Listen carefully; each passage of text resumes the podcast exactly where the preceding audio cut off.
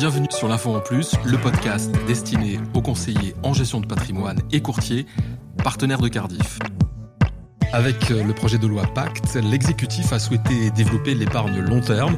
L'objectif euh, principal est d'accroître le financement des entreprises par les acteurs privés. Alors pour euh, décrypter cette réforme de l'épargne retraite, nous avons demandé à Pascal Lavielle. Il est responsable de l'ingénierie patrimoniale mais aussi juridique et fiscale de BNP Paribas Cardiff France de venir au micro de l'Info en Plus. bonjour Pascal et merci de venir nous retrouver au micro de l'Info en Plus. Bonjour. Donc demander de, vous parler de la réforme de l'épargne retraite qui est actuellement en cours. Donc on parle de, la retraite euh, supplémentaire. En fait, l'épargne retraite, c'est la retraite supplémentaire, celle qui vient en supplément de la retraite de base et de la retraite, retraite complémentaire. La retraite complémentaire, je vous rappelle, c'est l'Agir Clarco qui est fusionné à compter du 1er janvier 2019. Et il va y avoir en 2019 une refonte importante aussi euh, de la retraite. Euh, et cette réforme de l'épargne retraite intervient donc avant cette refonte de la retraite de base et qui euh, prendra également la retraite complémentaire. Donc cette retraite supplémentaire, cette épargne retraite, a été intégrée dans le cadre du projet de loi Pacte. On peut s'étonner que cette réforme intègre le projet de loi Pacte euh, qui sert à la croissance des entreprises. Donc pourquoi elle a été intégrée là-dessus? Euh, Parce que euh, le gouvernement a voulu faire en sorte que les entreprises bénéficient de financements supplémentaires, une augmentation des fonds propres des entreprises. Ça a commencé, vous vous souvenez, l'année dernière avec la réforme de la flat tax qui a incité fiscalement à ce que l'épargne des Français soit réorientée vers les entreprises. Et là, euh, il s'est posé une autre question, comment arriver à inciter les Français à euh, amener leur épargne vers les entreprises? Donc il a fallu euh, regarder quel était le besoin, les besoins importants pour les Français. Et donc l'un des besoins majeurs des Français, c'est la retraite. Donc on s'est demandé dans quelle mesure, par cette incitation au niveau de la retraite, on pouvait faire en sorte que l'épargne des Français puisse être orientée vers les fonds propres des entreprises. D'où la réforme de l'épargne retraite. Ça fait un petit moment qu'on en parle de ce projet de loi Pacte. Où en est-on aujourd'hui de l'élaboration de, cette loi? L'élaboration de cette loi, euh, ça a commencé il y a un moment. Ça a commencé d'abord euh, par une, euh, un groupe de travail entre les parlementaires et des chefs d'entreprise qui ont élaboré un projet. Il a ensuite été soumis au public. À la suite de ça, il y a eu une construction entre les parlementaires et le gouvernement d'un projet de loi qui a été présenté en Conseil des ministres en juin. Il a ensuite été déposé à l'Assemblée nationale en procédure accélérée, procédure accélérée qui a commencé donc à l'Assemblée nationale et qui a abouti à un vote le 9 octobre. Alors, Pascal Aviel, pourquoi euh, cette démarche et pourquoi cette réforme de l'épargne retraite? Le gouvernement a voulu réformer l'épargne retraite parce que les montants qui sont euh, investis dans l'épargne retraite sont relativement faibles. On parle que de 220 milliards euh, qui sont épargnés dans le cadre de l'épargne retraite. Alors que si on regarde l'assurance vie, il y a un montant de 1700 milliards. Donc le gouvernement est parti du constat que euh, ce montant était très faible. Euh, il, a vu que nos produits d'épargne retraite étaient relativement compliqués, sont assez euh, divers. Il y a de l'épargne retraite individuelle, il y a de l'épargne retraite collective, il y a un certain nombre de produits qui ont chacun leur régime propre, avec leur régime de gestion propre et leur financement propre.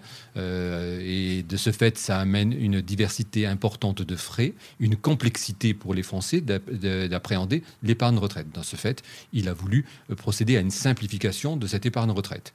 Par ailleurs, il s'est aperçu que beaucoup de Français dans l'assurance vie euh, ont vu également de se constituer d'un revenu à la retraite et il considère de ce fait qu'il vaut mieux euh, avoir un produit un peu plus adapté euh, pour euh, l'épargne retraite, pour se constituer un revenu à la retraite. D'où la volonté de réformer l'épargne retraite. Alors, on, en parlait du, contexte dans lequel cette réforme va, va, arriver, est en train de se mettre en place.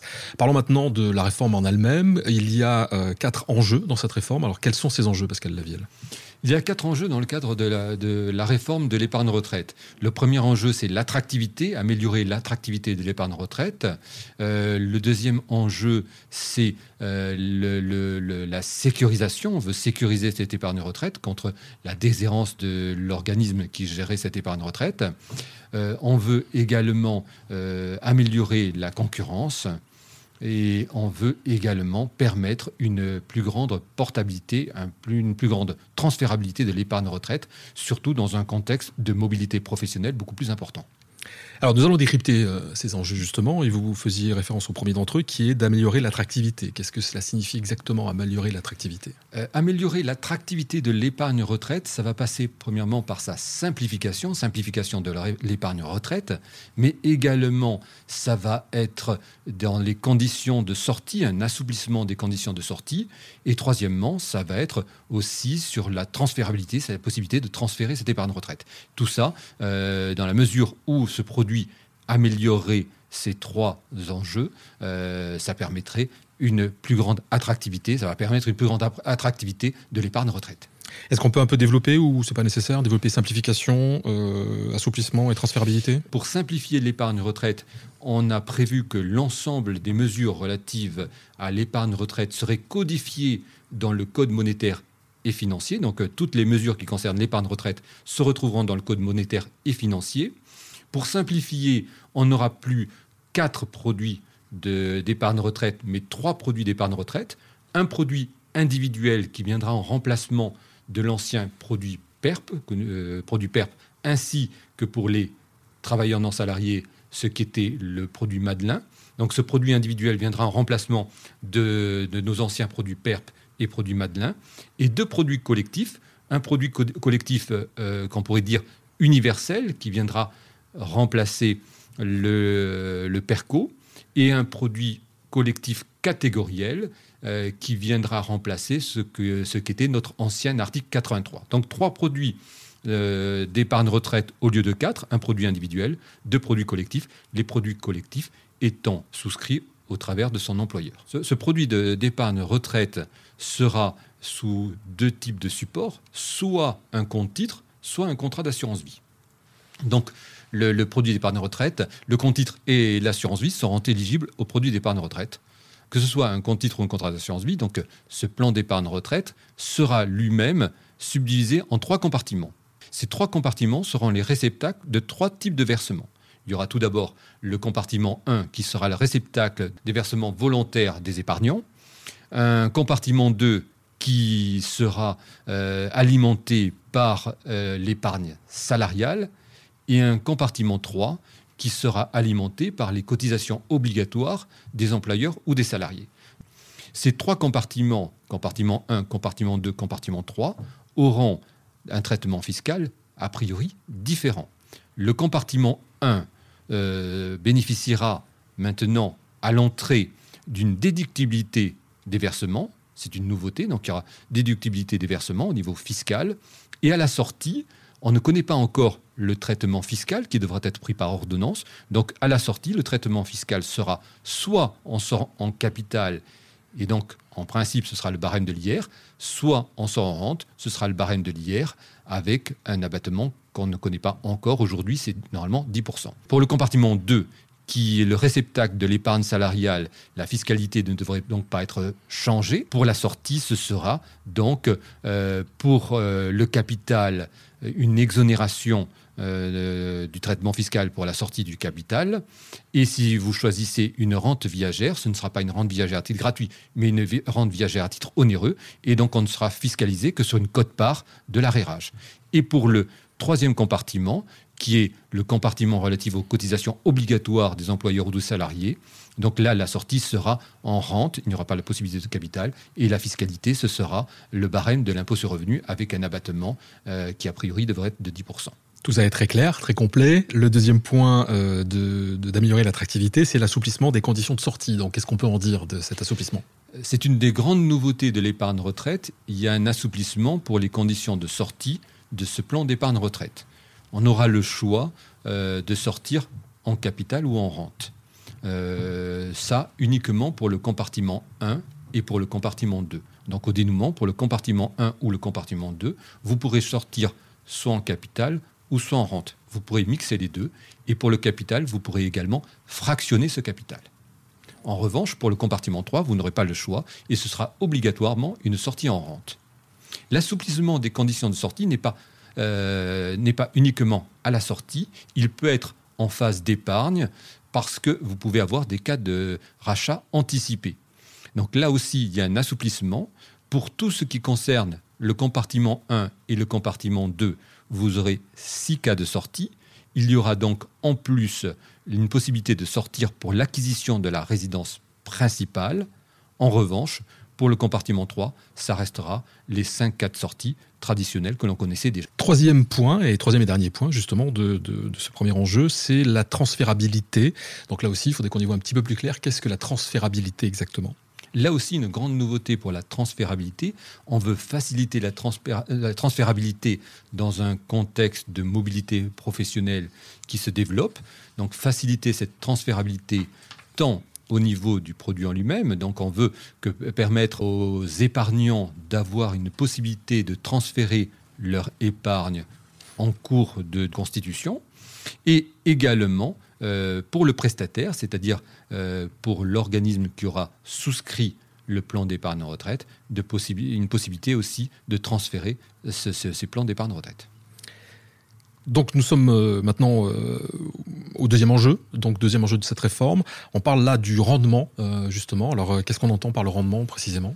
On a, voulu améliorer le rendement de cette épargne retraite. Et l'amélioration du rendement de cette épargne retraite va euh, relever de la gestion financière. Donc la gestion financière de, l'épargne retraite sera par défaut ce qu'on appelle une gestion pilotée. Donc euh, au début, il y aura plus d'actions et plus on se rapprochera du départ à la retraite, plus on va sécuriser cette épargne retraite. Et de ce fait, euh, il y aura donc au début un investissement un peu plus à risque et de moins en moins risqué au fur et à mesure qu'on se rapprochera du départ de la retraite. Avec la possibilité pour l'épargnant de, choisir quand même les supports qu'il va intégrer dans, son contrat? Cette gestion, euh, cette gestion pilotée euh, sera avec une taxation qui pourra être réduite, le cas échéant. On a actuellement un forfait social de 20%. Et si, euh, dans le cadre de la gestion pilotée, il est proposé à minima 10% de PME entreprises, de PME, dans ce cas-là, on aura un forfait social qui passe de 20 à 16 D'accord, donc une réduction. Euh, une réduction de la, taxation du forfait social dans le cadre de l'épargne retraite dans la gestion financière. Le troisième enjeu important de cette réforme aussi, c'est la protection de l'épargne. Et ça, c'est un sujet qui, je pense, va beaucoup intéresser tous ceux qui nous écoutent aujourd'hui. Dans la protection de, l'épargne, euh, le gouvernement, au travers de, ce, plan d'épargne retraite, veut sécuriser euh, l'épargne retraite des, épargnants. Euh, de ce fait, il souhaite qu'il y ait un cantonnement global de cette épargne retraite au sein de l'organisme gestionnaire. Enfin, le quatrième et dernier enjeu qu'on va aborder aujourd'hui sur, euh, la loi Pacte, c'est euh, stimuler la concurrence. Alors là, on comprend à peu près ce que ça veut dire, mais euh, comment ça va fonctionner dans cette réforme de la retraite? Pour stimuler la, la, concurrence, le plan d'épargne retraite peut se présenter soit sous forme d'un compte titre, soit sous, forme d'un contrat d'assurance vie. Donc ça pourrait être, géré soit par des sociétés d'assurance, soit par des sociétés de gestion, des établissements financiers. Il y aura donc de ce fait une possibilité de transférer entre ces organismes le plan d'épargne retraite. Et pour faciliter euh, ce transfert, il est prévu que les frais de transfert soient plafonnés à 1% et au-delà de 5 ans, il y aura exonération des frais de transfert, ce qui devrait accroître cette concurrence et de ce fait également accroître le rendement euh, par euh, la stimulation de cette concurrence. Pascal Lavielle, nous arrivons euh, au terme de cet entretien. Je pense qu'on a fait vraiment le tour du sujet. On a vu beaucoup de choses et l'analyse que vous avez apportée sur le projet de loi Pacte et notamment la réforme de la retraite a éclairé beaucoup de nos auditeurs aujourd'hui. En conclusion, que peut-on dire de ce projet de loi Pacte? En conclusion, on peut dire que le produit d'épargne retraite va être un produit euh, qui est plus simple. Euh, donc, comme je vous l'ai dit, c'est un produit individuel ou de produit collectif qui sera soit sous forme de compte titre, soit sous forme de contrat d'assurance vie, avec une possibilité de sortie en capital pour le compartiment 1 ou pour le compartiment 2, mais pas pour le compartiment 3. Donc, un produit qui se présente euh, plus simple actuellement. dans le texte qui va être adopté, au printemps au niveau du projet loi Pacte. Ensuite, toutes les modalités vont être prises par voie d'ordonnance qui doivent intervenir dans les 12 mois suivant l'adoption du texte de loi. Et pour l'instant, le gouvernement souhaiterait que ce produit d'épargne retraite soit effectif au 1er janvier 2020. En revanche, on ne sait pas encore à ce jour comment sera traité le stock existant. Euh, c'est dans le cadre des ordonnances qu'on saura euh, comment le projet de la pacte impacte justement les produits de retraite existants. La retraite euh, par répartition, c'est-à-dire la retraite de base et complémentaire, est amenée à diminuer. Donc la retraite par capitalisation va compenser cette diminution. Donc pour un jeune qui va rentrer dans la vie active, il sera important pour lui de penser à alimenter euh, plus rapidement possible cette retraite par capitalisation pour pouvoir ainsi, à son départ à la retraite, se constituer un revenu de retraite euh, confortable. Eh bien merci Pascal Lavielle pour cette analyse. Merci. Merci d'avoir écouté l'info en plus. Si vous avez aimé l'émission, n'hésitez pas à la partager avec votre réseau, à donner des étoiles. N'hésitez pas non plus à nous faire part de vos remarques, de vos questions, mais aussi des sujets que vous aimeriez aborder sur l'info en plus. Vous pouvez nous retrouver sur LinkedIn et Twitter sur les comptes Cardifrance.